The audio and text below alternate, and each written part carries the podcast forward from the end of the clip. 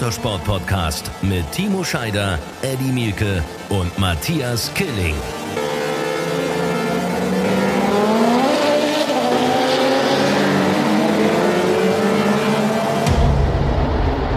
Es ist eine neue Woche, es ist eine neue Zeit, es ist wieder Run Racing, der Motorsport Podcast Zeit. Endlich, sagt der ein oder andere, der jetzt wahrscheinlich mit seinem Hund wieder unterwegs ist draußen. Wir haben viele Zuschriften bekommen diese Woche. Dafür ein herzliches Dankeschön und einen wunderschönen guten Morgen in eine neue Woche an Eddie und Timo. Hallo Jungs. Guten Morgen, Morgen, lieber Matthias. Guten Morgen, lieber es Timo. Kam, es, kamen viele, es kamen viele Zuschriften bei mir irgendwie. Die Leute äh, gehen spazieren, die Leute sind äh, unterwegs, die Leute hören uns gerne. Also wenn wir auffordern, uns zu schreiben, dann kommt ein bisschen was. Habt ihr das auch so erlebt? Ja, das, ja, hab, das hilft. Das, das, hilft immer, aber das habe ich auch so erlebt. Also, äh, wie du schon sagtest, ne? also beim Hundegassi ausführen, auf irgendeiner Tour irgendwo hin mit dem Auto, wo die Zeit langweilig wird, ähm, ja, kann man ganz gut hören.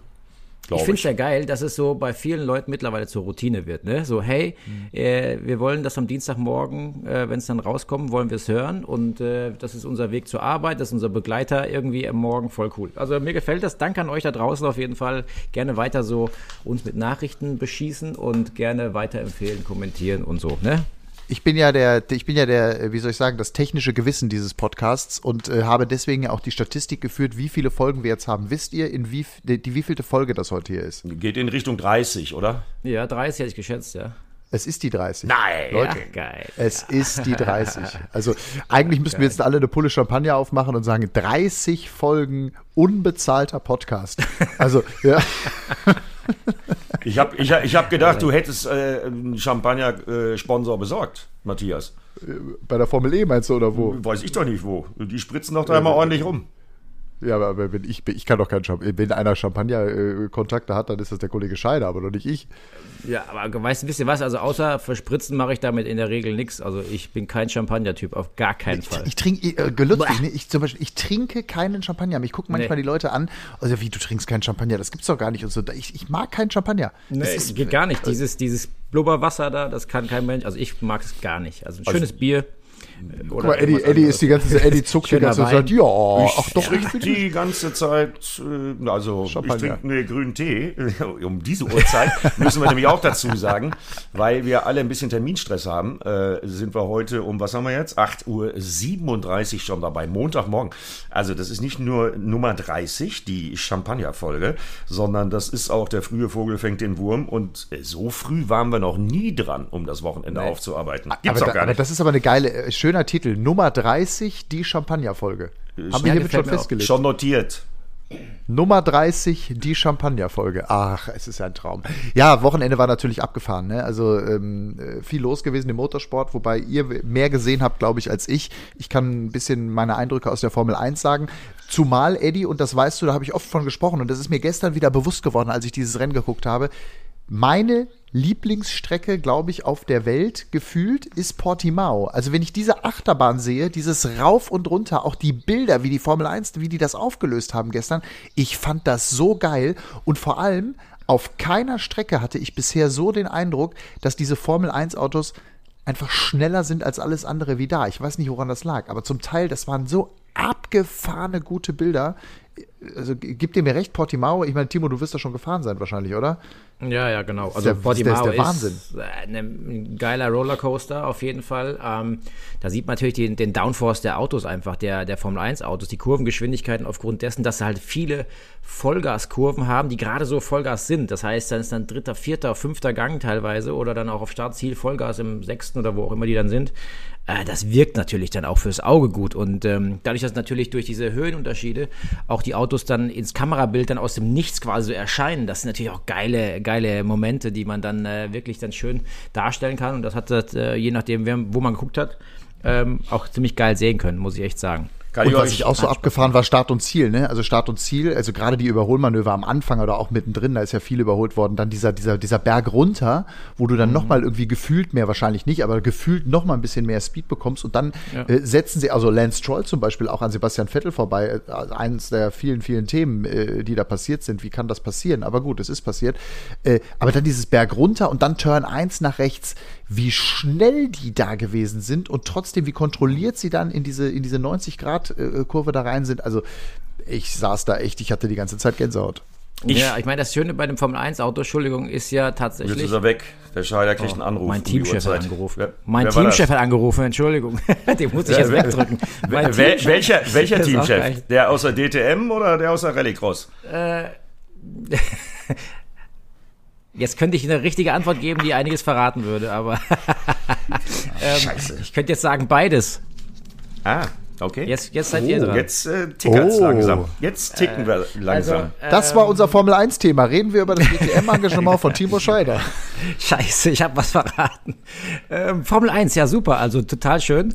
Ähm, die 90 Grad rechts nach Start und Ziel, Herr Killing. Tatsächlich, warum?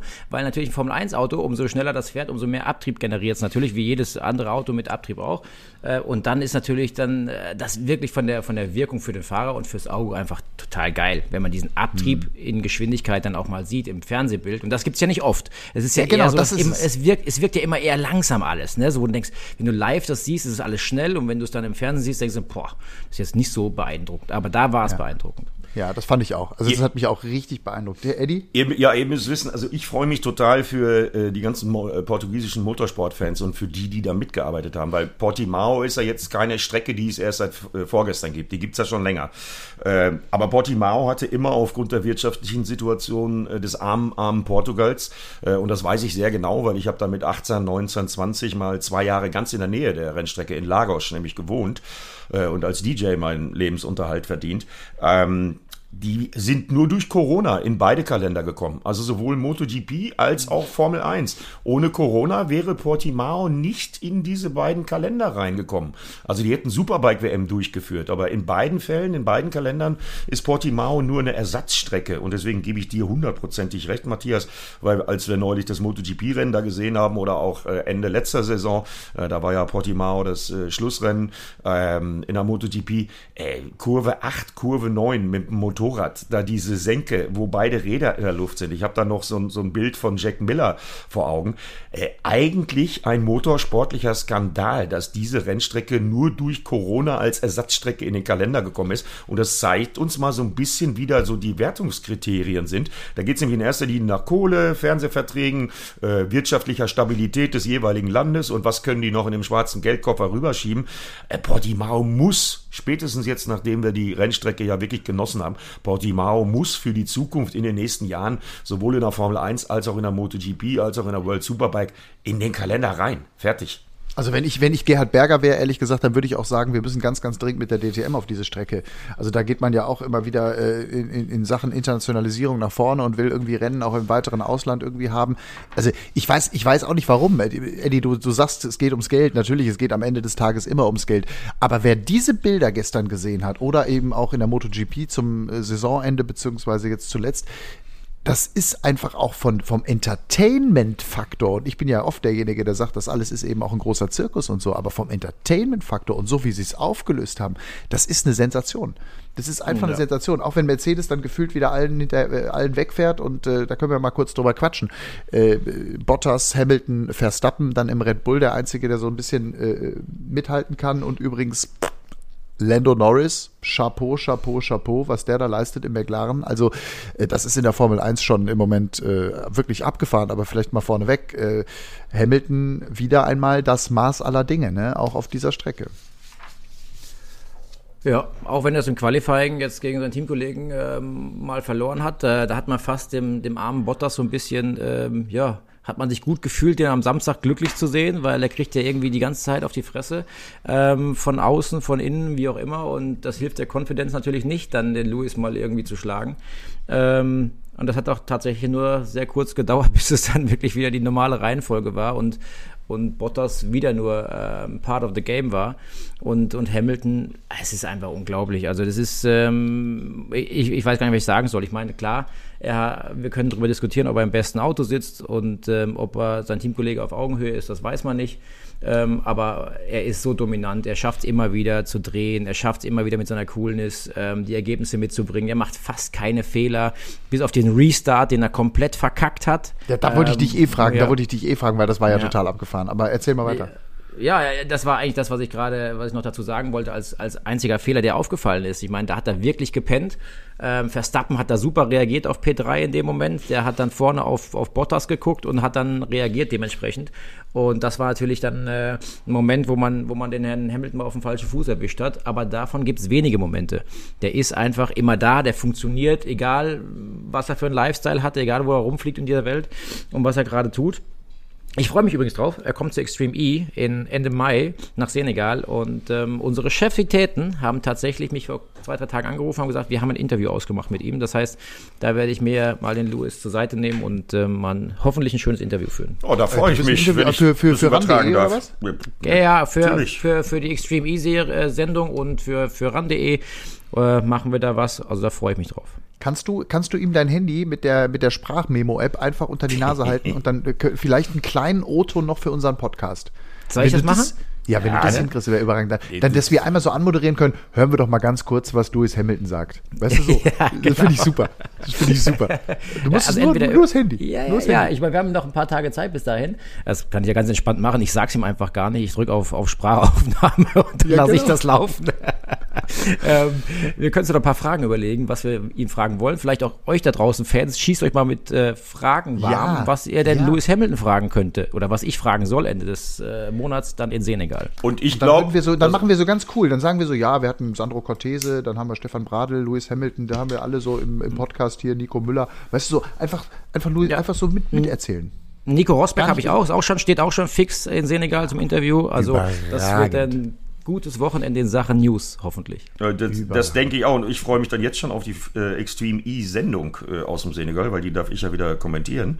Äh, das wird ja mal ein äh, Späßchen. Aber weiß, wisst ihr was? Ja. Ich, ich glaube, dass der Louis, so wie ich ihn einschätze, äh, ich habe ihn ja auch mal schon mal äh, kennenlernen dürfen, als er, der ist ja begeisterter MotoGP-Fan, zu Gast bei uns bei der MotoGP war. Ähm, ich glaube, der ist so cool, wenn du dem das sagst, du, pass mal auf, wir machen jetzt mal eben kurz irgendwie zwei, drei, vier Minuten für, für unseren Podcast und haben hier so ein paar ähm, Zuhörerfragen. Äh, ich glaube, der ist so cool, den scheißt da gar nichts. Und das, das ist auch das Schöne, das ist ja auch das Schöne an der Extreme E, da ist ja sonst nichts, außer Extreme E. Genau. Äh, von daher, das ist das Geile. Von daher hat er ja, ja. Zeit. Da sind keine Grid Girls, da sind keine Champagner-Hospitalities. Äh, Nö, da äh, bist du mehr oder weniger mit ihm alleine. Ich könnte mir sogar vorstellen, dass da eine Männerfreundschaft entsteht, weil der wird sich drauf freuen mit so einem richtigen Racer, mit so einem zweifachen DTM-Champion zu tun haben. Also da bin ich mir ziemlich also sicher. Das, das, das Gute ist ja tatsächlich da, wie du es gerade sagst, da ist ja nichts los, in Anführungszeichen. Da sind keine Presseleute, wo sich verstecken müsste vor. Da ist quasi sind nur die Teams und die Fahrer. Und deswegen, das habe ich am letzten Mal schon gesagt, ist es so entspannt. Und da hoffe ich ein bisschen auf die Situation. Also äh, ich, ich kenne Louis ja auch so von hier und da mal Hallo sagen. Nicht dramatisch viel, aber ich kenne ihn. Ähm, es gab mal eine Phase, da fand ich ihn total bescheuerten Deppen, muss ich tatsächlich sagen. Da hat er so eine arrogante Phase gehabt. Da fand ihn, glaube ich, keiner so richtig cool. Aber mittlerweile, glaube ich, hat er wieder die, die, die, die Werte des Lebens erkannt und äh, deswegen performt er auch wie Sau auf allen und Ebenen, die er irgendwie sich auch wie Sau. Freut sich auch ja. wie Sau. Also die, also die, der Jubel nach diesem Sieg gestern, das, hat, das war richtig ehrlich, fand ich. Äh, mhm. Äh, wie er da auf sein Auto gestiegen ist, wie er sein Auto nochmal geküsst hat, wie er es so, ja. äh, wie so ein Pferd irgendwie äh, geklopft hat im Sinne von hast du gut gemacht. Ähm, daran siehst du ja eben auch, das ist für ihn nicht Business as usual, das ist für ihn nicht mal eben scheißegal. Und er musste, und das muss man auch ganz deutlich dazu sagen, er musste ja wirklich auch, gerade mit diesem verschlafenen Restart, äh, er musste wirklich äh, um diesen Sieg auch kämpfen. Ne?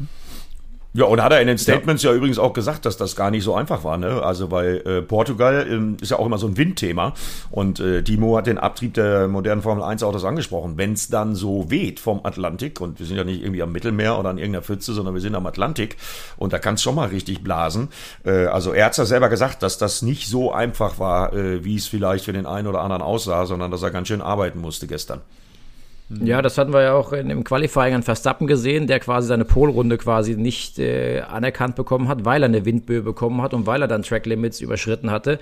Ähm, deswegen stand äh, nicht äh, Verstappen auf Pol und das war natürlich dann äh, auch ein Thema in Sachen Wind, ähm, was sehr, sehr stark beeinflussend dann da auch war. Was ich auch geil fand, wenn man gerade hier über über Qualifying bzw. schnelle Runde, schnellste Runde äh, redet. Wie fandet ihr denn die letzten fünf Runden, wo dann plötzlich beide Teams bei Mercedes oder bei Red Bull entschieden haben, diesen einen Extrapunkt für die schnellste Rennrunde wollen wir uns jetzt holen, weil die Abstände passen, fand ich so pervers, wie auf was ja. für einem Pull, auf was für einem Level die miteinander umgehen momentan. So nach dem Motto, oh, scheiße, die probieren sich drei Runden vor Schluss die schnellste Runde bei Red Bull zu holen. Okay, er, er fährt sie, scheiße, Tracklimit überschritten hat sie ja nicht bekommen, beziehungsweise dann haben sie den Bottas geholt und den nochmal und der Lewis sagt, nee, nee, ich komme nicht mehr rein, das passt schon so, das ist in Ordnung, ich nehme den Sieg lieber mit, bevor ihr beim Boxen schon was versaut.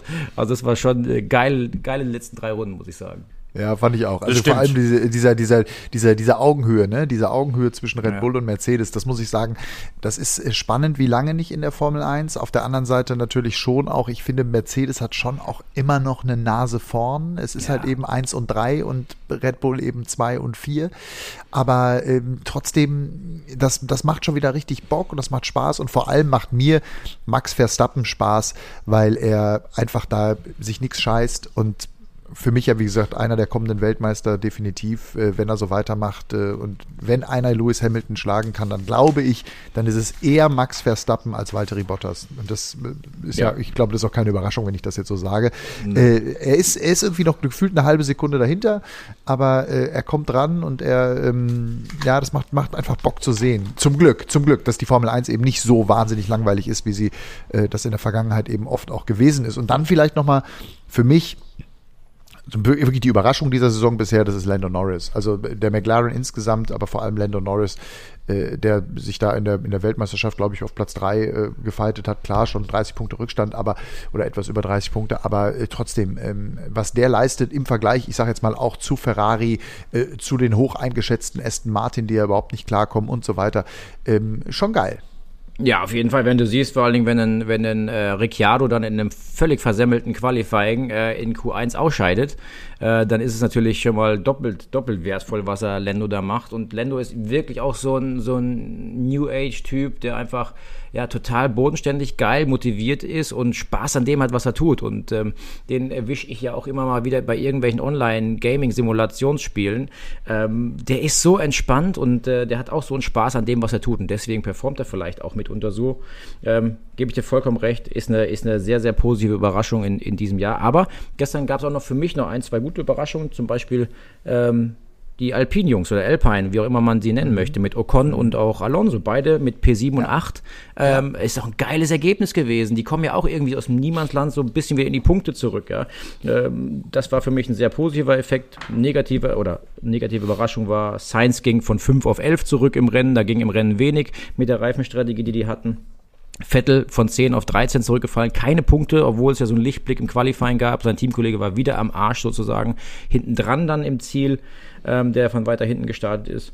Ähm, und sehr positiv. Hat ihn, hat ihn zwischendurch überholt, ne? Also das muss ich ja, sagen. Ja, das war, das also, noch, ja. Und, und äh, das ist natürlich, ich meine, wir reden oft darum, Team und teaminternes Duell und so weiter. Und ich glaube, die Qualität von Sebastian Vettel im Vergleich zu einem Lance Stroll, äh, de, ja. da muss man definitiv nicht drüber diskutieren. Trotzdem, die beiden bewegen sich in dieser Saison auf Augenhöhe. Ja, An der einen oder anderen Stelle sogar Vorteil Stroll. Ja, auf jeden Fall. Das ist auch so. Und ich, ähm, ich habe gestern von Nico Hülkenberg eben die Info mitgehört, dass er gesagt hat, äh, Stroll hatte mehr Updates am Auto als Vettel, weil er eben auch der Stärkere war, die letzten Rennen. Ähm, die Updates, ob die jetzt funktioniert haben, sagen wir dahingestellt. Aber wie du sagst, er ist mit Sicherheit äh, performancemäßig momentan nicht hinten dran, sondern vielleicht eher vorne dran an Sebastian. Ähm, da ist auf jeden Fall ja irgendwie das Wohlfühlen und das ich habe Spaß an dem, was ich tue, bei Sebastian immer noch nicht da und das die Frage, ob das überhaupt oder hoffentlich nochmal wiederkommt. Ähm, aber wenn ich dann gerade bei Entschuldigung, ja, bitte. Ja, das muss man sich ja mal vorstellen, dass das für Sebastian Vettel das erste Mal seit September, glaube ich, war, dass er es überhaupt ins Q3 geschafft hat. Also alleine, krass, alleine dieses Faktum gibt es ja gar nicht eigentlich. Also ist ja unfassbar. Ja. Nee, nee, und wirklich unfassbar. Übrigens, äh, eine schöne Nachricht, Timo, ähm, die, ich, die mich persönlich sehr gefreut hat. Das war mir nämlich so in der Form nicht bewusst. Wir haben gestern in Portimao das erste Überholmanöver von Mick Schumacher gesehen. Ja, ich wollte es gerade sagen. Wolltest du es auch sagen? ja, ja, ja. Das erste ja Überholmanöver ja. von Mick Schumacher in der Formel 1. Was war es? Rennen 5? Ja? Ja, äh, genau. Sehr geil. Sehr, Sehr geil. An Latifi, Latifi vorbei. Latifi genau. allerdings macht auch diesen Fehler, ne? Ja, aber, aber ich fand meine, beeindruckend, beeindruckend, wie der Ingenieur von Mick, der ihn ja nach diesem Dreher vor zwei Wochen äh, so, so aufgebaut hat, ne? Und, und, und so mhm. ganz weich war. Das fand ich, das war ein schöner Funkspruch. Äh, und gestern, wie er sich gefreut hat, so, ja, ja! Und man hat da so toll im Funk gehört, irgendwie, ja. weil Mick Schumacher halt einfach, ich weiß nicht, von 17 auf 16 gefahren ist mit diesem Überholmanöver. Das war natürlich schön. Ja, Das war echt geil. Also ich meine, dass man sich dann über von 18 auf 17 so freut, das gibt es ja in der Regel auch nicht. ähm, aber genau. es ist natürlich super geil und es ist eine kleine, aber wichtige Motivation für den Mick auch. Ja. Ähm, Punkt eins, er hat einen super Job gemacht, seinen Teamkollegen wieder in Grund und Boden gefahren, was richtig gut und sehr, sehr wichtig wieder ist. Das ist die erste Benchmark, die du hast als Teamkollege, das ist klar. Aber dann zum ersten Mal mit einem anderen Auto zu kämpfen, sprich mit einem Williams in dem Fall und den zu überholen, ist äh, auch ein kleiner Erfolg auf jeden Fall. Ja, fand ich auch, fand ich auch richtig schön. Habe ich mich auch drüber gefreut. Also äh, das geht ja jetzt nächste Woche direkt weiter in Barcelona ähm, und äh, dann übrigens auch wieder, glaube ich, bei den Kollegen von RTL. Das ist, glaube ich, dann das nächste Rennen, was mhm. die äh, auch wieder übertragen dürfen. Ähm, also wahrscheinlich dann wieder deutlich mehr Zuschauer, die dann hoffentlich auch einen coolen Mick Schumacher erleben werden. Aber wie, um auch nochmal Vettel anzusprechen, ich weiß nicht, wie euch das geht, aber ähm, mir fehlt die Hoffnung mir, mir fehlt die, mir, ich habe mit Mark Webber drüber geredet. Mark Webber war bei uns in äh, Valencia und äh, der war nun viele Jahre sein Teamkollege und wir hatten ein sehr langes Interview, es gibt es auf ran.de zu sehen, haben aber auch ähm, so uns tatsächlich äh, gut verstanden und haben äh, uns da Geschichten erzählt und ähm, er hat echt viele Stories so aus seiner alten Zeit erzählt. Eddie, du kennst ihn ja, glaube ich, auch. Ne? Du hattest mir ja, ja, geschrieben, dass der, dass der ein super Typ ist. Der ist wirklich ein super Typ. Ähm, ich habe ihn auch gefragt, ob Aussie-Style halt. Ossi, genau. Ich habe ihn auch gefragt, ob er zu uns in den Podcast kommen würde. Er, er war nicht abgeneigt. Also ich, da, da arbeite ich jetzt noch dran. Da müssen wir nur mal eine, eine Englischfolge irgendwie machen mit ihm. Aber der ist, der ist wirklich cool. Und ähm, der zum Beispiel sagt auch, also unter der Hand, er sagt, er hofft es, aber auch ihm fehlt da die, also ihm fehlt die Fantasie, dass das nochmal was werden kann. Fand ich interessant. Ich meine, wo soll es herkommen auf einmal? Also, äh, ne, also Ferrari, okay, das Thema haben wir abgeschlossen. Da ist ja wirklich alles, auch im psychologischen Bereich, im menschlichen Bereich, im Bereich der Betreuung, äh, Wohlfühlfaktor brauchen, glaube ich, alle Rennfahrer. Da ist ja alles schief gelaufen, was irgendwie schief laufen kann. So, jetzt ist er im neuen Team, was letztes Jahr ja wirklich äh, auf dem Sprung nach ganz, ganz vorne war. Ja, jetzt hat er meistens, Timo hat es gerade schon gesagt, jetzt hat er meistens mit seinem äh, wesentlich unerfahrenen Teamkollegen zu kämpfen, der dann auch eher die Updates kriegt als Sebastian Vettel, einfach weil er äh, über die einzelnen Sitzungen gesehen und auch in den Rennen der Schnellere war. Ja, und, und das jetzt schon jetzt, soweit, nach Rennen 5, Entschuldigung, dass ja, nach, fünf, nach Rennen 4 schon die Entscheidung gefallen ist gegen den ja. vierfachen Weltmeister. Das ist eine Ansage. Das ist eine Ansage, ne, finde ich auch. Und da nutzen dir dann eben halt in der Realität, im Hier und Jetzt, in diesem knallharten Sport, da nutzen dir dann die vier Titel, die du irgendwann mal geholt hast, die nutzen dir da gar nichts mehr. Äh, weil es geht für die Teams hinter McLaren und hinter, äh, hinter, hinter Mercedes und hinter Red Bull in erster Linie erstmal auch um sich dazu positionieren. Es geht um Punkte, es geht um Zuschüsse äh, äh von der Formel 1 Organisation. Es, äh, also es geht ums Überleben, so könnte man das auch sagen. Ja, und wenn dann ein Team, was letztes Jahr so hoch ambitioniert war, einen vierfachen Weltmeister holt und er wird von seinem Teamkollegen, der langs, längst nicht die Erfahrung hat, so gebügelt, puh, bin ich bei dir, Matthias. Sagst, Eddie, was, was, du richtig sagst, Racing Point, als das Auto letztes Jahr noch rosa war, da sind die vorne mitgefahren. Da waren die in der Rolle, in der jetzt Lando Norris ist bei McLaren. Ja. ja? Und auf einmal ist die Karre grün und äh, klar, äh, das Team an sich hat sich ja jetzt nicht verändert. Klar, Motor und so weiter, aber oder ist, ist, der, ist das ein anderer Motor? Ich weiß gar nicht. Der Aston, oder hat die, sind die letzte Jahr auch schon Aston Martin gefahren, oder? Mm, ich glaube, das ist der gleiche Motor, aber es gab natürlich aerodynamisch ein paar Updates, die nicht gerade dem Team genau. aktuell helfen. Und aber äh, die Aerodynamik ist das Problem tatsächlich, ja. Sie haben sich verschlechtert. Also sie haben sich deutlich verschlechtert im Vergleich zum letzten Jahr und fahren jetzt eben auf 13, 14 da durch die Gegend. Und äh, das muss ich sagen, das hat mich wirklich äh, überrascht und auch negativ überrascht. Und ähm, ja, einfach, boah, keine Ahnung. Also ich, ich, fand das nur interessant, wie Mark Webber da wirklich so ein bisschen ähm, ja, fast ja, also fast konsterniert so ein bisschen reingeschaut hat und nicht so richtig wusste, äh, was los ist. Äh, äh Timo, ist, übrigens, ist, bei dir ist das Video angehalten. Ja, weil sein ja, Team, sein, ich, weil, sein, weil, weil, sein Teamchef wieder anruft wahrscheinlich. ja, schon, der hat schon tatsächlich das zweite Mal angerufen. Es scheint ja dringend, scheint ja dringend zu sein. Das, das, das wäre natürlich die Krönung meiner journalistischen Laufbahn, wenn wir hier live im Podcast enthüllen würden und du da die Vertragsunterschrift rechts unten unter den DTM-Deal auch noch äh, hinkriegst. Ja, gut, ähm, aber das haben wir, aber das haben wir doch. Aber Eddie, das ist ja längst entschieden und längst. Ja, äh, klar also das, das Timo sein kommendes DTM-Engagement hier im Podcast. Äh, das hat er versprochen. Also hat er versprochen. Ne, das, das, Timo. Ist, das ist unter, erinnert euch dran, verdammt. Das ist unter, das ist unter Freunden fix und versprochen. Aber nochmal eben ja, abschließend ja. Zu, zu Sebastian. Der tut mir ja fast schon leid. Der kommt dann ja. von einer, natürlich argumentieren die jetzt vom, vom Team, dass ihnen die aerodynam, aerodynamischen Veränderungen, die sie da machen mussten aufgrund der Reglementveränderungen, dass ihnen das mehr schadet als den anderen Teams um sie rum um oder auch mehr schadet als den Spitzenteams. Ja, okay, kann ich noch ein Stück weit nachvollziehen. Aber äh, der gute Sebastian Vettel, äh, den ich sehr schätze, der für mich einer der Helden des deutschen Motorsports überhaupt ist, äh, der gerät da von einer Negativspirale in die nächste. Ja. Oh, und ja. das, das so, mm, sagen wir es mal so, äh, in, in der Abendsonne seiner Karriere, äh, das braucht auch kein Mensch. Nein, bin ich bei dir. Nee, definitiv nicht. Also, und um gerade nochmal bei was Negativen zu bleiben, ähm, und das ist mein Flop des Wochenendes, ist der Auffahrunfall von Kimi Räikkönen auf Start und Ziel. Also ich weiß oh, nicht, was ihr dazu sagt. Also das war ja ein ja. Moment, wo ich dachte, hat der gerade sein, sein, sein Gin Tonic gesucht im äh, Fußraum oder was? Das gibt's ja gar nicht. Einfach stockvoll seinem Teamkollegen hinten drauf. Es ist ja unfassbar. Hat der seinen ja. Gin Tonic gesucht im ja, Auch geil. Das ist auf jeden Fall schon mal mein Zitat des Tages, ja. Ähm, ich, ich, ich dachte, Kimi trinkt Wodka. Ja, sowohl als auch. Alles, was hochprozentig ist, findet er gut auf jeden Fall. ja. Also klar, menschliches, nennen wir es einen menschlichen Fehler. Kann, ja. Eddie, ja, äh, aber Timo, jetzt, stell jetzt, sagen, kann passieren, kann passieren. Jetzt mach mal, dein, mach mal dein Video wieder an, Timo, äh, weil ich will dein ähm, Gesicht echt? sehen. Seht, jetzt, seht jetzt, ihr mich echt nicht oder was? Bei ja, mir ist da alles steht, normal. Da steht, Nein, da, steht, da steht Video angehalten. Jetzt, jetzt steht da, jetzt, jetzt da bist du wieder. Er, da bist, ist wieder. Jetzt, jetzt stellt komisch. euch mal vor, ihr werdet der Teamchef. Mhm. Genau.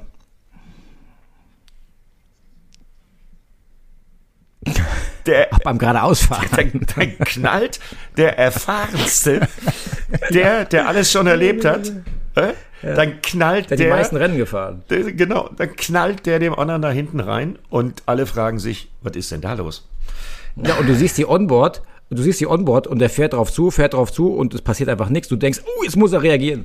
Nö, Kimi denkt sich, ich fahre einfach voll hinten rein. Aber nee, weißt du, was ich glaube? Ich bin mir ganz sicher sogar. Das hat ja der ein oder andere auch schon mal vielleicht erlebt äh, auf der Autobahn oder so. Ich glaube, das gibt's. Der war müde und der hat so ein bisschen, der hat so ein bisschen Sekundenschlaf gehabt. Ich glaube, ja, ich glaube, das war's. Der, der, der war müde direkt in der Startphase und hat einen Sekundenschlaf und fährt seinem Teamchef hinten drauf. Bei, bei einem Formel 1 Rennen. Äh, ja, auch eine interessante Theorie. Ja, übrigens, Sekundenschlaf hat auch das Internet und die Internetverbindung von Timo Scheider. Das muss man auch ganz deutlich sagen. Der, Eddie, wir sind jetzt alleine erstmal. Mal gucken, ob der, ob der Scheider wieder dazukommt. Ich bin gespannt. Ja, da bin ich auch mal gespannt. Ne? Äh, aber ich bin jetzt optimistisch. Sind jetzt sind wir zu zweit. Scheider ist verschollen. Scheider macht es gerade wie Kimi Räikkönen. Der sucht äh, den Gin Tonic in seinem Fußraum. Ich versuche den mal wieder dazu zu bringen. Ja, wir unbedingt. Können ja mal, äh, wir können ja trotzdem auch mal das Formel 1 äh, Wochenende an der Stelle auch ab, beenden. Ähm, ab äh, sozusagen beenden. Und äh, denke einfach, dass wir an dieser Stelle ein cooles Formel 1 Rennen gesehen haben. Ich freue mich wirklich schon auf Barcelona. Übrigens äh, am Sonntag, das ist ganz gut auch für uns mit der Formel E, denn mit der Formel E sind wir ja am Samstag in Monaco und dann am Sonntag die Formel 1 in Barcelona. So haben wir, glaube ich, ein richtig, richtig tolles Wochenende da vor uns. Schade, ja. ist nicht wiederzufinden. Ja, du musst ihn noch mal anrufen. Äh, Im Übrigen freue ich mich tierisch auf Monaco. Also ich freue mich nicht drauf, dass ich äh, nicht mit dir vor Ort am Hafen stehe. Äh, war ich nämlich auch schon länger nicht. Äh, und äh, ich weiß nicht, warst du schon mal in Monaco, Matthias, bei ja, der Formel 1? Ich war, ich war, ich, ich war mal, ähm, ich war mal in Monaco und ähm, habe in Monaco äh, die, den Auftakt der Rallye-Weltmeisterschaft erlebt. Und das hat richtig Bock gemacht, das hat richtig Spaß gemacht. Es war wirklich eine ganz, ganz tolle Zeit und war eine ganz tolle äh, Geschichte. Aber ich habe in Monaco äh, ansonsten noch nie ein Formel-1-Rennen oder ähnliches erlebt. Und insofern äh, bin ich da mal echt gespannt. So, jetzt ist Timo wieder da, aber Eddie fehlt noch. Das läuft ja wirklich wie am Schnürchen. Wahnsinn. Ich glaube, das wird eine Chaos-Folge. Das wird eine Chaosfolge. Jetzt sind noch meine Heads. Ich bin wieder da. Ich weiß nicht, warum ich weg war. Aber ich ja, äh, laufe ganz normal weiter. Äh, und jetzt interessanterweise finde ich, äh, höre ich dich jetzt gerade irgendwie auch nicht mehr auf meinen Kopfhörern. Was hast du? Du hast, du hast uns nicht mehr auf deinen Kopfhörern. Jetzt höre ich dich wieder auf den Kopf. So, und ich weiß nicht, was. Geil. Ich habe im Übrigen geil. die ganze Zeit für die Podcast-Zuhörer erzählt, was gerade passiert im Hintergrund. Dass der Technikbeauftragte, ja, dass der Technikbeauftragte Matthias Gilling da irgendwas macht und Scheider verschollen ist. Ich habe die Schnauze Ich schreibe schreib mir, mal, schreib mir mal auf, dass ich um Minute 28 herum wahrscheinlich viel schneiden muss. Das wird ja super. also ich habe nichts gesagt. Dafür, das kannst du schon mal aufschreiben. Ich habe echt bewusst ja, gewartet, weil ich dachte, ich laber jetzt nicht irgendwas hier rein. Ja, das ist schon mal, also, das schon Matthias, das höre ich, ich mir dann nur 28, 29 höre ich mir das mal an. Da schneide ich knallhart. Wir waren gerade dabei, uns auf äh, Monaco und die Formel E zu freuen. Das dritte Mal die Formel E in Monte Carlo, natürlich live. Alle Sessions ab Samstagmorgen, das wird dann wieder frühs aufstehen für Daniel Abt und mich äh, auf RAN.de. Ähm, dann natürlich das Qualifying und dann natürlich das Rennen. Das klassische Formel E-Format. Eintagesveranstaltung. Aber äh, die Formel E ist das dritte Mal in Monaco. Allerdings zum ersten Mal auf dem Original Formel 1 Layout. Und wir haben ja letztes Mal schon drüber diskutiert, dass so permanente Rennstrecken äh, Gift sind äh, für die Formel E wie Valencia. Das werden wir in Monte Carlo nicht haben. Das ist so ein Zwischending. Also ich erwarte mir da ganz viel von. Ich weiß nicht, wie es dir geht, Timo, aber ich könnte mir vorstellen, dass die Autos da auf dieser spektakulären Rennstrecke äh, mit dem Tunnel und allem, was dazugehört, äh, ich könnte mir vorstellen, dass das richtig geil wird. Also, das war für mich eine Nachricht, die fand ich richtig, richtig geil. Also für die Formel E, für den Motorsport-Fan, ähm, da ist dann plötzlich auch die Verbindung zu diesem Formel 1-Gefühl plötzlich auch da, weil die, das Bild vom Auge einfach schon sagt, die fahren wie die Formel 1 auf der Strecke. Ähm, also ich glaube, das wird richtig, richtig geil und ähm, es ist echt so ein bisschen, dass ich denke, schade, da wäre ich jetzt wirklich gerne live vor Ort. Aber das hat, hat ja nur, die Ehre hat ja nur unser lieber werter Herr Matthias Killing. Ja gut, ich Aber meine, okay. das ist im Leben einfach immer, das müsst ihr euch einfach auch wirklich mal wirklich Jetzt hinter die Ohren schreiben. Und zwar Jetzt ganz, kommt's. ganz deutlich. Jeder bekommt das, was er verdient. Ja? Mhm. So. Deswegen gehe ich nach Senegal. und, und, und ich nach Unterföhring. Nee, Eddie, du fährst erstmal in die Lausitz zu den Testfahrten der DTM jetzt. Das stimmt. Da wollte wollt ich eigentlich auch hinkommen. Ich versuche am Mittwoch, ich versuche am Mittwoch hinzukommen. Es, es, steht noch nicht ganz fest, ob ich am Mittwoch schon nach Monaco muss oder am Mittwoch in die Lausitz komme. Aber wenn, dann sehen wir uns am Mittwoch in der Lausitz. Ey, das wäre ja schön, weil äh, seit wann sehen wir uns dann das erste Mal physisch, außer hier im Videocall? Ist äh, verdammt lange her. Viel September? zu lange her. Ja, September kommt ja, hin. Zurück. Oder Nürburgring waren wir am Nürburgring waren wir noch zusammen, oder? Nürburgring waren wir noch zusammen. DTM. Ja, was? September DTM am Nürburgring. Ja, das, also das, wie gesagt, es kann aber auch sein, dass ich heute den Anruf kriege und schon am Mittwoch nach Monaco muss. Das ähm, wird sich noch entschieden. Das hängt an den Kollegen von Mercedes, weil wir da eventuell noch ein Feature drehen mit Ian James und so. Ey, aber das, das, sind ja, das sind ja Reiserouten. In meinem Fall ist er, ist er begnadet. Bremen, äh, 9 Uhr 6 äh, Ortszeit, jetzt bei der Aufnahme des Podcasts. Nieselregen, graues norddeutsches Scheißwetter. Äh, dann irgendwann heute Nachmittag nach Klettwitz oder Senftenberg. Ich weiß gar nicht genau, ob unser Hotel in Klettwitz oder in Senftenberg ist. Und dann nächste Station Unterföhring. Ja, das nenne ich mal Jet, Jet-Setten, ne? Ja, ich hatte, ich, wie gesagt, ich sagte, es ist auch kein Spaß nach Monaco. Also wirklich, allein diese Reiserei und so, das ist wirklich anstrengend, ja, kann ich dir. sagen. Und dann, und dann hängt man da in Monaco, das ist ja auch nicht schön. Ja, das ist ja also widerlich. Das, ist, Braucht ja auch kein Mensch. ja auch kein Mensch. Was habt ihr denn noch geguckt? Timo, hast du NLS geguckt? Äh, NLS habe ich tatsächlich nur teilweise geguckt, weil ich auch den ersten äh, Lauf zur, zur Rallycross äh, Nordic Meisterschaft angeguckt habe. Ich geguckt habe, ich wusste gar nicht, wo ich zuerst schauen soll dieses Wochenende. Ich habe natürlich MotoGP, Formel 1, Rallycross, NLS ähm, irgendwie alles probiert, parallel zu schauen. Es ist nicht alles gelungen. Ähm, ja, NLS musst du mich aufklären. Ja, müssen wir mal eben noch äh, kurz erklären. Also das weiß nicht jeder, weil bei vielen, vielen Fans, äh, das weiß ich ja vom 24-Stunden-Rennen, läuft das Ganze immer noch unter VLN. NLS ist die Nürburgring Langstreckenserie. Da hat man jetzt äh, halt den Namen äh, und das Logo ein bisschen geändert. Ich habe es hauptsächlich geguckt, weil da ja viele unserer DTM-Protagonisten ähm, auch am Start waren. Ähm, Kelvin van der Linde, Nico Müller und und und müssen wir jetzt nicht alle aufzählen. Ja, aber ich habe äh, ein totales Porsche-Festival gesehen und äh, hat mich sehr gefreut. Äh, Sabine Schmitz wird von oben zugeschaut haben aus dem Himmel.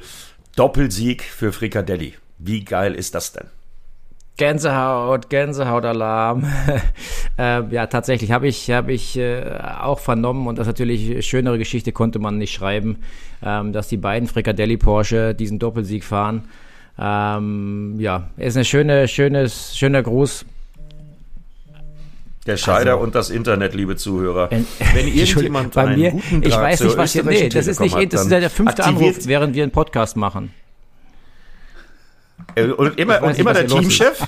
Und immer der Teamchef aus beiden Nee, Serien? das war jetzt mein Dad tatsächlich. Mein, so. mein Dad Papa, war das mit dem Fall. Hört ja, ihr unseren Podcast nee, eigentlich? Hört, hört er unseren Podcast? der weiß doch gar nicht, was Podcast ist. Podcast ist. Ja, dann erklärst ihm, dann, er, dann erklärst es ihm halt mal. Ich hätte ihn jetzt sonst gegrüßt. Ein überragender Kerl, dein Papa. Pass auf, Matt, ist mein Szenario. Ich weiß es jetzt, ich weiß es jetzt mit den Anrufen für den Scheider.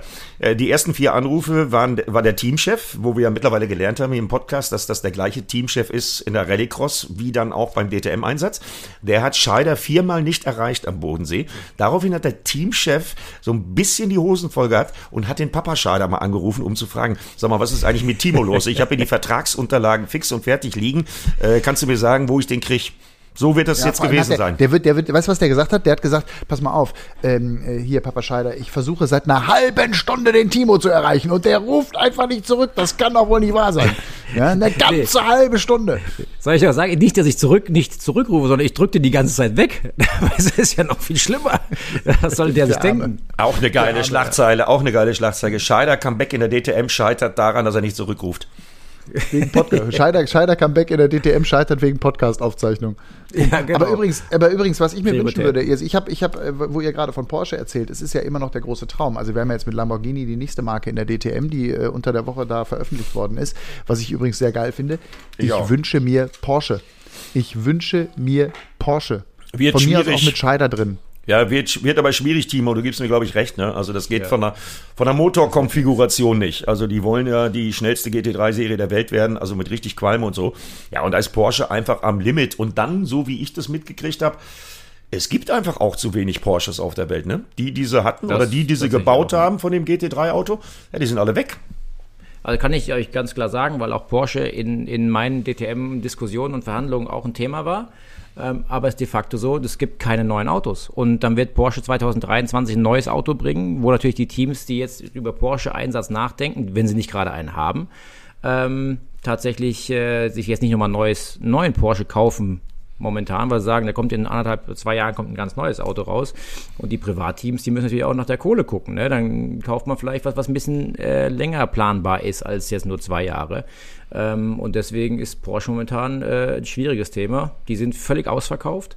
Ähm, produzieren gerade nichts Neues oder kriegen jetzt nichts nach. Deswegen ist Porsche ein, ein schwieriges Thema. Also bleibt ein Traum bleibt ein Traum von mir, dass Porsche es in die DTM Vielleicht, ja. Na, muss nicht. Letzte Woche Montag hätte ich ja noch gesagt, äh, angesprochen auf Lambo zum Beispiel. Also da hätte ich letzte Woche Montag hätte ich auch nicht unbedingt daran gedacht, dass wir tatsächlich noch einen dieser, wie ich ja finde, sensationell aussehenden, sensationell ja. klingenden Autos in die DTM bekommen. Und dank des Teams T3 da aus Dresden haben wir jetzt einen Lambo in der DTM. Also was ich damit sagen will, ist einfach, ich glaube, im Moment geht alles extrem schnell. Und wir haben ja noch ein paar Wochen. Und äh, das Tempo, die Fahrt, äh, die die DTM insgesamt jetzt auch mit dem Lambo noch zusätzlich dazu aufgenommen hat in den letzten Wochen, also ich halte es nicht für ausgeschlossen, dass da noch irgendeine Überraschung aus der Ecke kommt. Also auch eine schöne Premiere, Entschuldigung. Ja. Eine, ganz vergessen, am Wochenende bei der NLS eine schöne Premiere des neuen BMW M4 GT3. Der ist ja am Samstag mit Augusto Farfus gefahren äh, auf der Nordschleife zum aller, allerersten Mal. Ja, auch das Auto, was dann in der DTM für BMW 2022 zum Thema wird. Ja, Augusto Farfus, Augusto Farfus. Jahr, genau. ist, noch, ist noch die Badewanne, ne? Dieses Jahr Ganz genau, die Badewanne. das hat sich jetzt so eingebrannt, das Thema, ne? Die Badewanne. Augusto Farfus und Jens Klingmann sind den M4 gefahren, aber auch dazu genau zum Beispiel sage ich jetzt mal, äh, ich halte die handelnden Personen, also sprich die BMW Motorsportchefs und auch äh, die Jungs um Gerhard Berger, ich halte die für so vernünftig, dass man irgendwo im Reglement eine Lücke findet, dass man bei irgendeinem Rennen dann schon mal äh, Homologation hin, Homologation her. Das kann man ja mal auch beiseite schieben. Ist ja im Grunde genommen eine Privatveranstaltung. Äh, muss ja irgendwie möglich sein, wenn man so ein Auto hat, wenn das Auto performt, dann kann man den ja bei den letzten beiden Saisonrennen zum Beispiel mal reinschmeißen. Ja, wart mal ab, wenn der M6 völlig hinterherfahren sollte die ganze Zeit, dann werden, wird dieser Druck wahrscheinlich hier und da deutlich höher werden. Ähm, und, der, und der Schrei nach dem M4. Mal sehen, vielleicht gibt es eine Chance. Geht nicht. Aber dass der M4 in Monza, dass der M4 in Monza, also wenn der jetzt. Nee, das ist illusorisch. Monza das ist illusorisch, oder? Ja, Quatsch. Ja. Nee, das, das, geht nee, nicht. das wird nicht passieren. Ah, ah. Aber warum nicht? Wenn er, jetzt, wenn er jetzt am Nürburgring fährt, auf der Nordschleife, wieso kann er nicht in Monza fahren? Das nennt man Homologation. Ja, ich weiß. Aber er, kann, er fährt da ein Rennen, warum soll er nicht da ein Rennen fahren? Das erklär mal meinem Vater bitte. Der ist ja also kein was, Rennen was, gefahren. Was, was nicht passieren wird, also der ist auf dem Nürburgring nur einen Test gefahren am Samstag. Ach so, ein Test. Und ja, okay. ähm, ist, äh, ist, das Thema ist natürlich auch, wenn du jetzt Kundenteams hast, musst du auch eins sagen. Das heißt, du wirst ja nicht als Werk jetzt kommen und ein, wenn du ein Auto hast und nicht genügend Autos für alle hast, wirst du ja nicht plötzlich sagen, ach, wir haben einen M4 GT3, mit dem fahren wir jetzt auch mit und wir hauen unseren lieben Kunden, die ihr privates Geld mit ihren Sponsoren und Partnern investieren, da erfolgreich zu sein, wir hauen denen jetzt auf die Ohren, weil die wollen ja eins nicht, hinterherfahren. Ähm, als Werk, wenn sie ihren M4 jetzt bringen würden, ähm, sprich, du kannst es dem Kunden gar nicht antun, dass der einen M6 gekauft hat oder der einen Mal gekauft hat, den einsetzt und dann kriegt er von einem M4 auf die Ohren und umgekehrt hinterherfahren, wenn man, wenn man den M4 einsetzen würde, auch nicht. Also von daher äh, wartet man, bis da alles homologiert ist, bis man genügend Autos hat für die Teams, die es fahren wollen und dann wird man aufschlagen.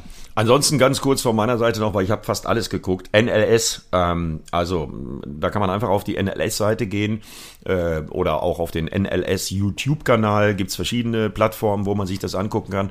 Nächstes Wochenende äh, sechs Stunden Qualifikationsrennen. Äh, Timo, das wird wieder ein Kracher, ne? weil es ist und bleibt einfach die geilste Rennstrecke der Welt. Und was die Kollegen Uwe Winter, Olli Martini, Patrick Simon, äh, Lukas Gajewski und wie sie alle heißen, was die da abliefern für einen Stream aus der Eifel mit diesen tollen Autos, mit den tollen Fahrern, mit diesen fantastischen Bildern, die es da gibt, äh, mit dem, mit dem Heli.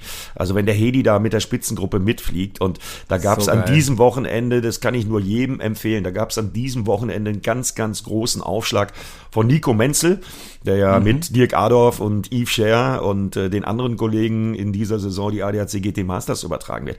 Also dieses Überholmanöver von, von äh, Nico Menzel äh, könnt ihr euch auf Instagram angucken oder diese Überholmanöver von Nico Menzel. Äh, sensationell. Also das ist wirklich äh, überragend und ich freue mich jetzt schon aufs Kommentieren vom 24-Stunden-Rennen. Äh, dank der Verschiebung der Formel E aus Santiago de Chile kann ich es nämlich jetzt doch äh, kommentieren und freundlicherweise haben sie mich dann noch mit ins Team genommen. Äh, das ist großes Kino. Nächstes Wochenende, wer nichts vorhat, einfach mal reingucken. Quali-Rennen NLS. Äh, ein Hochgenuss.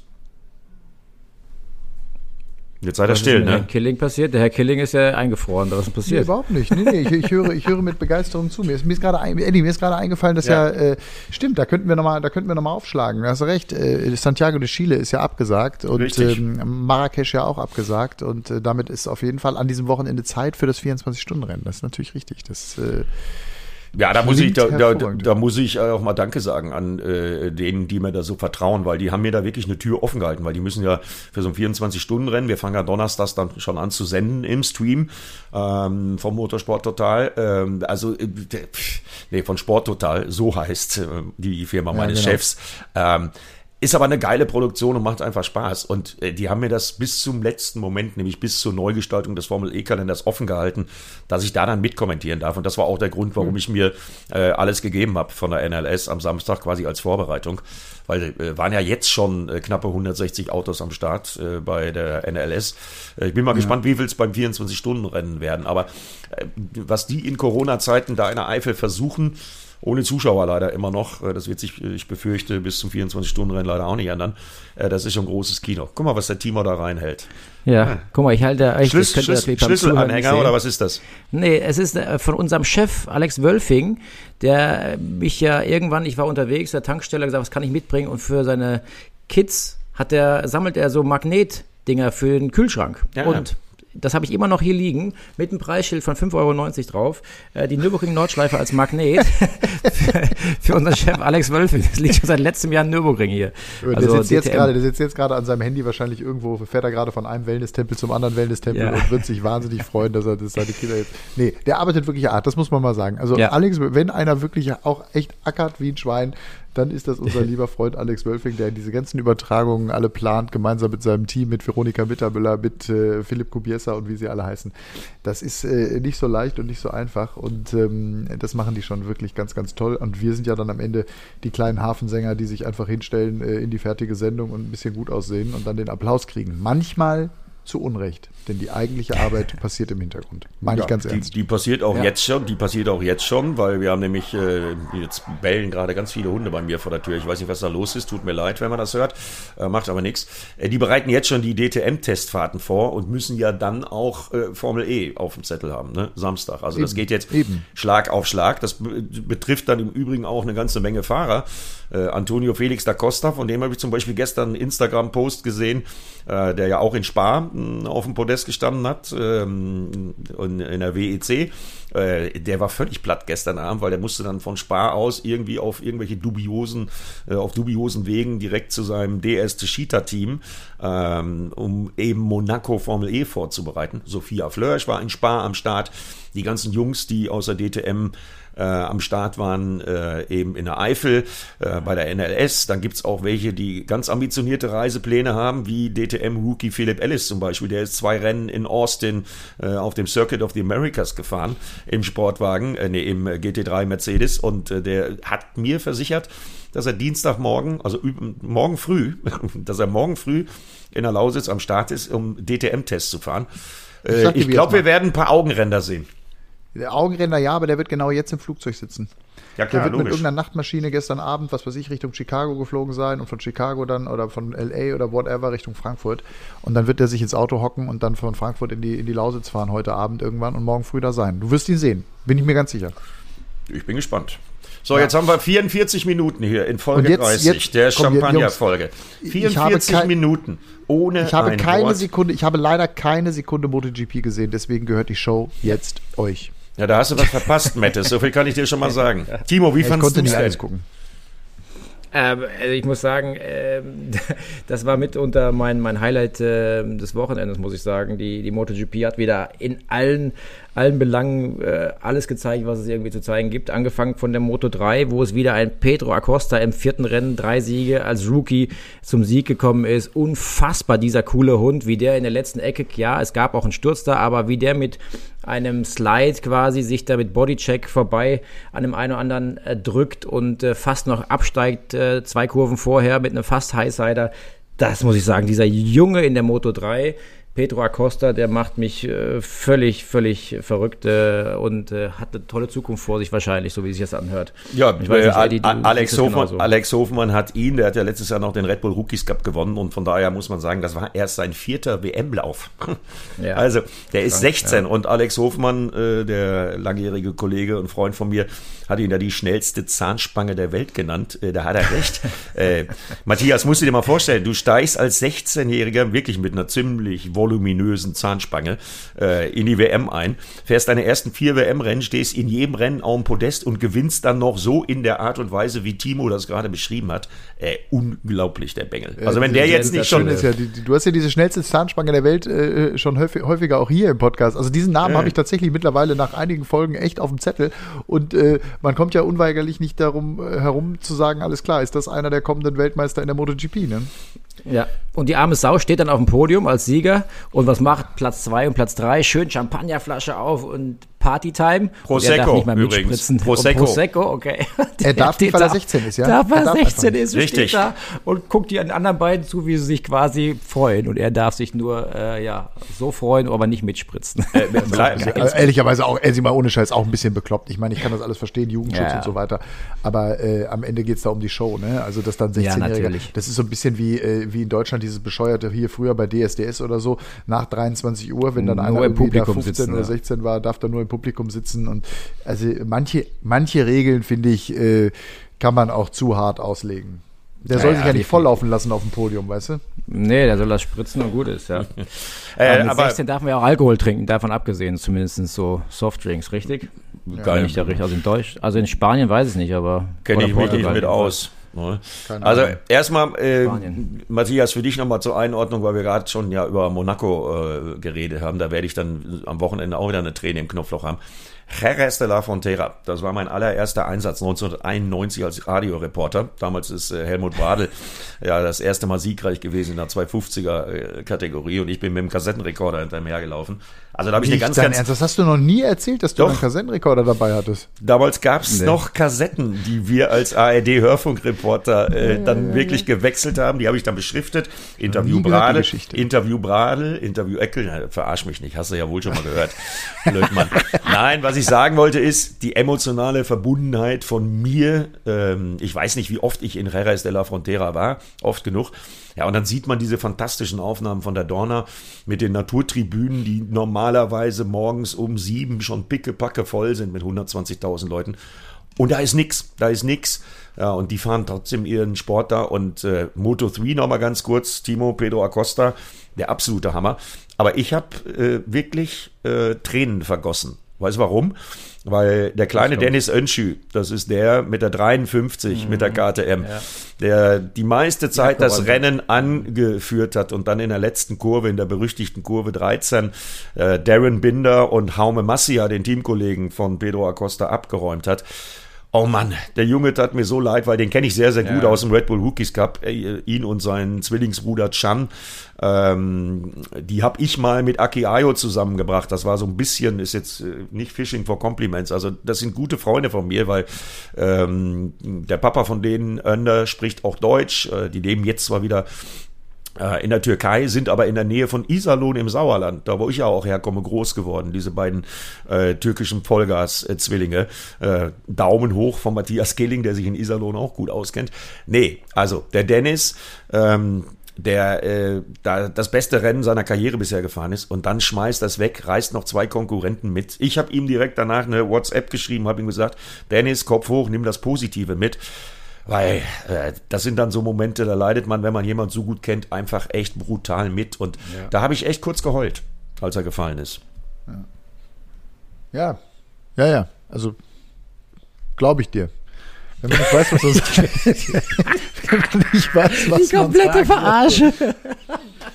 ja, musst du, musst du dir nochmal angucken, Matthias. Gucke ich mir an. Ja. Wirklich, ich hatte keine Zeit. Ja. Ich war beim Tennis und ich hab, bin froh, dass ich Formel 1 geguckt habe. Aber ich ja, auch geheult. Voller. ist auch geheult. Moto 2 war dann Fabio Di Gianantonio, auch ein cooler Typ. Sein allererster Sieg fürs Team des leider verstorbenen Fausto Gresini, auch sehr emotional. Ja, aber dann, Timo, dann kam äh, MotoGP. Ne? Ähm, ganz kurzes ja. Highlight von unserem ähm, äh, ehemaligen Podcast-Gast Stefan Bradl. Der ist direkt ins äh, Qualifying 2 gefahren mit FP3, ja. mit Platz 3 am Freitagmorgen. Unglaublich für einen Testfahrer. Wieso, äh, ist, der, ja. ist der als Test, wieso ist der? Wildcard. Wildcard, Wildcard gehabt. Okay. Der durfte ja, Wildcard, also mit einer Wildcard fahren. Hat das ganze Wochenende wieder Rahmen und Schwingen und sonst was aussortiert für Paul Espargaro und Marc Marquez. Äh, ist aber trotzdem auf Platz 3 gefahren in dieser unglaublich engen MotoGP. Äh, wo, glaube ich, äh, in diesem besagten FP3, was ja dann die Qualifikationsreihenfolge feststellt, äh, 18 Mann oder 19 Mann innerhalb einer Sekunde lagen. Ich glaube, Valentino Rossi war der Erste, der außerhalb dieser eine, eine aus dieser einem Sekundenfenster lag. Aber 18 Mann in einer Sekunde, wenn ich das mit den Abständen der Formel 1 vergleiche, großes Kino. Ja, und dann kam das Rennen, Timo. Ja, das war ähm, ja beeindruckend, enttäuschend für manch andere. Ähm, Quattararo, der gefühlt ja, nachdem er an der Ducati vorbei war, von ähm, von Banyaya, Banaya, Ban, Banyaya, Ban, Banyaya. Richtig ausgesprochen? Pecco Banyaya. Ja, ich kann den Namen, das ist witzig auszusprechen. Entschuldigung, vorbei war, dachte jeder, der checkt jetzt aus da vorne und es erledigt sich das ganze Thema. Aber dann plötzlich äh, Quattararo mit äh, dem komischen Performanceverlust und jetzt im Nachhinein weiß man es definitiv, dass der Unterarm zugemacht hat und kein Gefühl mehr da war. Der rechte Unterarm war äh, fest und er ist einfach äh, ja eine Sekunde langsamer geworden von der einen auf die andere äh, Runde und äh, hat sich einfach nur noch ins Ziel gekämpft. War für den WM-Führenden natürlich ein Drama, der eigentlich vom Speed her der einzige war, der vorne äh, die Ducatis da ärgern konnte. Aber ähm, ja, was war am Ende? Ein Ducati-Doppelsieg, was natürlich unfassbar geil ist. Miller und Bagnaia vorne auf 1 und 2, ein mega Comeback. Für mich auch das Top des Wochenendes ist Ducati auf jeden Fall, ähm, die auf einer Strecke wie Jerez eigentlich ja nicht unbedingt die besten Karten in der Vergangenheit hatten. Ähm, und äh, da auch der Sieg lange zurückliegt. Du weißt es bestimmt, wie lange das her ist, Eddie. Ähm, ja, das war natürlich das lange richtig, her. richtig Lo geil. Ja. Loris Capirossi hat da mal äh, für Ducati gewonnen. Äh, also das ist ewig ja. her. Äh, absolut definitiv keine Ducati-Strecke. Zeigt zum einen, dass ja. Ducati da ist, aber um Matthias auch noch ein bisschen mit einzubinden und ihm das ein bisschen zu erklären. Das Ganze wird in der MotoGP-Szene ja immer so schön mit Armpump umschrieben. Haben wir neulich auch, glaube ich, drüber gesprochen, weil Jack Miller auch schon eine Armpump-Operation hatte. So, was ist das? Und jetzt frage ich Dr. Matthias Killing, ob er schon mal was vom Compartment-Syndrom gehört hat. Denn so heißt es in der medizinischen Fachsprache. Ich würde sagen, dass es geht in die Richtung Tennisarm. Ja, das nee, ist äh, nicht so weit weg. Ich, also, ich, glaube, ich glaube, Tennis, ich glaube Tennisarm, ich glaube Tennis, Tennisarm ist mehr, äh, ist mehr Sehne und Sehne Compartment, durch die Bewegung. Genau, und, und Compartment ist wahrscheinlich mehr Muskulatur. Genau. genau. Die Muskulatur wird hart, die macht zu genau. und quasi zu, durch übersäuert. die Versteifung äh, und geht durch das, dass sie nach innen quasi, dass sie so anschwillt und hart wird, äh, drückt die Nervenbahnen zu, richtig, und die, und die stehen so zusammen und quetscht dann quasi den Arm ab, sozusagen. Ja. Hast du richtig Schmerzen dadurch und das passiert natürlich mhm. gerade, also das passiert natürlich, jeder, der Motorrad fährt, kennt das, äh, passiert eben durch diese Bewegung beim Gas geben. Ja, durch die Belastung, vor allem nicht Oder nur Gas geben, äh, nicht nur Gas ja. geben, also auch Bremsen. Jetzt muss man dazu sagen, Bremsen dass, brutal, dass, ja. dass, dass Jerez de la Frontera eine, eine, eine Rennstrecke ist, auf der äh, sich so ein MotoGP-Fahrer auf diesen, äh, auch in Jerez mit der ganz kurzen Geraden, haben die mittlerweile auch Topspeed äh, 300. Da sind sie sonst 280 gefahren. Mhm. Und dann die harten Anbremszonen. Ähm, Jerez, äh, da gibt's keine Sekunde, wo man sich als MotoGP-Fahrer mal ausruhen kann. Also da ist nicht mal eben ein Kilometer lange Gerade wie in Katar, wo man mal einen kurzen Moment durchschnaufen kann. Nee, nee, also das ist die ganze Runde so. Und die Faszien in den Unterarmen sorgen dann einfach dafür, und das war bei Fabio Quattararo, der ja dann äh, noch 13. glaube ich geworden ist am Ende, der hat dann ja. gesagt, das war teilweise gefährlich, äh, was er da gemacht hat, weil äh, Matthias, weißt du auch, rechter Unterarm. So, jetzt stell dir vor, du greifst in die Bremse, kriegst aber die Finger dann nicht mehr los und auseinander. Und, und äh, hängst in der Bremse. Ja. Boah, krass. Mhm. Äh, oder umgekehrt beim Gas geben. Äh, du gibst Gas ja, und dann kriegst du aber äh, den Gasgriff nicht mehr zu, äh, weil eben dein Unterarm sagt, du kannst ja machen, was du willst, irgendwie da auf deinem MotoGP-Motorrad, aber ich als Unterarm, ich spiele jetzt gerade mal nicht mehr mit. Aber dann müssen die Jungs einfach ihren Unterarm so ein bisschen besser trainieren. Nein, weißt ja, du, genau. also wenn irgendjemand auf der Welt, wenn, wenn irgendjemand auf der Welt trainiert ist, dann sind das die MotoGP-Jungs. Ich aber, weiß, das war ein Spaß. Ja, wissen Mann. wir doch auch. Aber das hat schon einen Zusammenhang, was Matthias sagt, weil schaut, die Winterpause war lang, die Testfahrten waren limitiert. Jetzt haben die unterschiedliche Streckencharakteristiken gehabt. Also Katar, Portimao und jetzt Jerez als erste verwinkelte, wirklich physisch auch äh, sehr fordernde MotoGP-Strecke. Die haben halt einfach nicht so viele äh, Testkilometer wie in sonstigen Nicht-Corona-Jahren in ihren Körpern. Und bei Fabio Quattararo äh, muss man ja auch noch dazu sagen, der hat ja bisher da alles dominiert. Äh, auch das Rennen bis zu dem Zeitpunkt, als sein Unterarm mit dem Compartment-Syndrom mhm. dann äh, Stopp gesagt hat.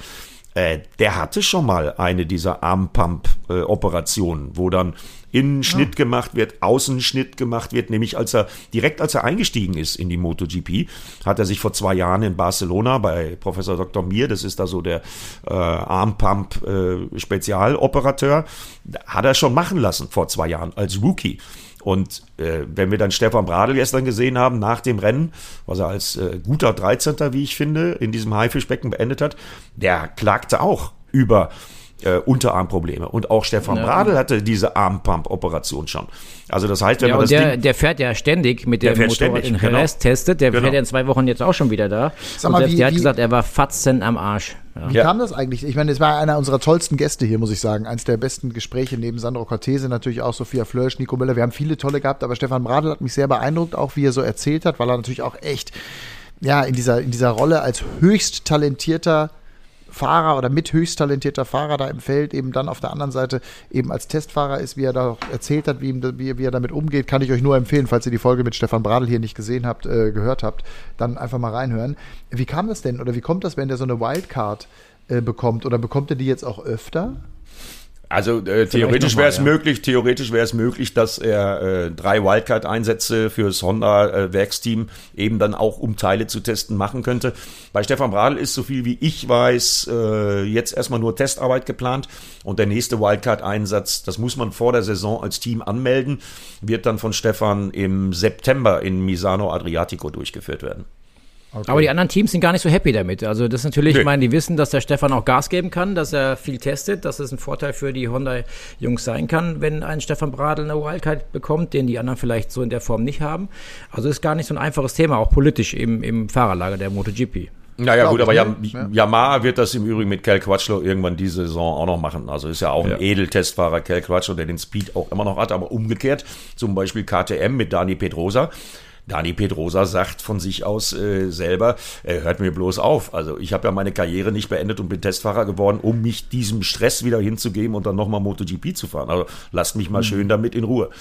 Aber Stefan ist 31, also äh, natürlich ist das ein Racer und äh, natürlich äh, macht ihm seine neue Rolle als Servus TV MotoGP-Experte auch Spaß. Aber wenn man ihm MotoGP-Motorrad unter den Hintern klemmt und ihm sagt, komm hier, fahr ein Rennwochenende, ja, dann macht er das natürlich auch. Deswegen performt er ja auch so gut.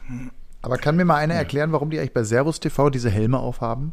Also Weil das Vorschrift ist. finde ich geil, ne? Ja, diese Fahrradhelme, wirklich. Fahrradhelme. Also das sieht ja, das so ist mal, schlimm. Mal ohne, ich meine, wir sind doch selber, wir sind doch selber an Rennstrecken unterwegs. Also ich bin selber, äh, wir, wir, wir hatten auch bei der Formel E in Saudi-Arabien hatten, mussten wir auf einmal am Donnerstag Warnwesten tragen und Sicherheitsschuhe.